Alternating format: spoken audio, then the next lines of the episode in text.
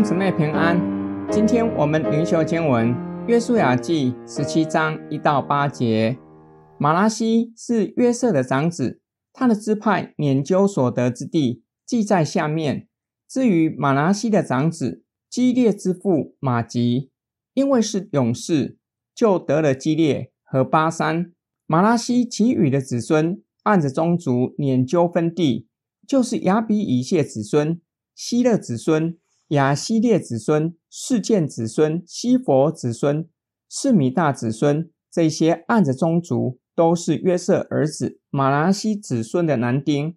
马拉西的玄孙。马吉的曾孙基列的孙子西弗的儿子西罗非哈没有儿子，只有女儿。他的女儿名叫玛拉、挪阿、赫拉、密加、德萨。他们来到祭司以利亚撒和嫩的儿子约书亚，并众首领面前说：“耶和华曾吩咐摩西，在我们弟兄中分给我们产业。”于是约书亚照耶和华所吩咐的。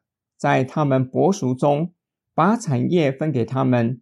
除了约旦河东的基列和巴珊地之外，还有十分地归玛拿西，因为玛拿西的孙女们在玛拿西的孙子中得了产业。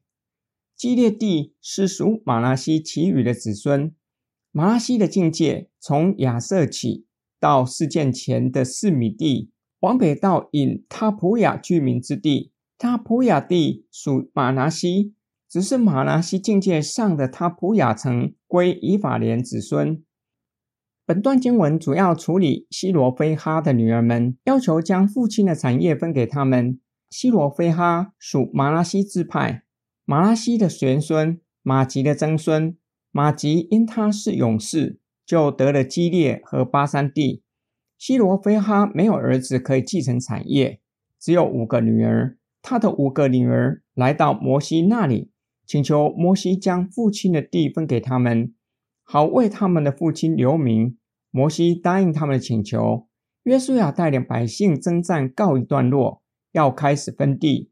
他们来到祭司以利亚撒和约书亚并众首领面前，请求他们将摩西应许给他们的产业分给他们。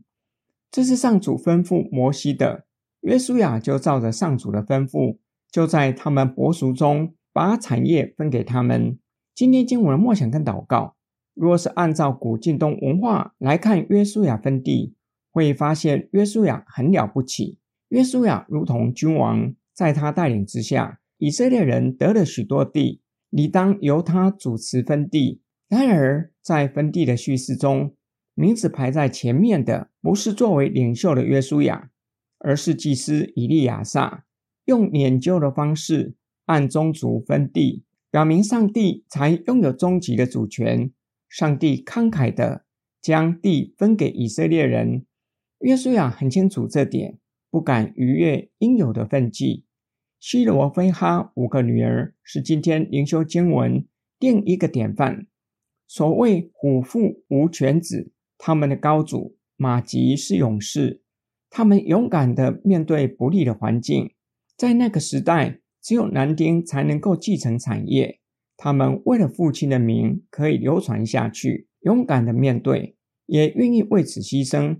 他们的伯叔担心产业会流到别的支派，因此要求他们不能够外嫁。他们答应伯属的要求：“我尊主为大妈？承认个人所有的一切，上帝才是有终极的主权吗？”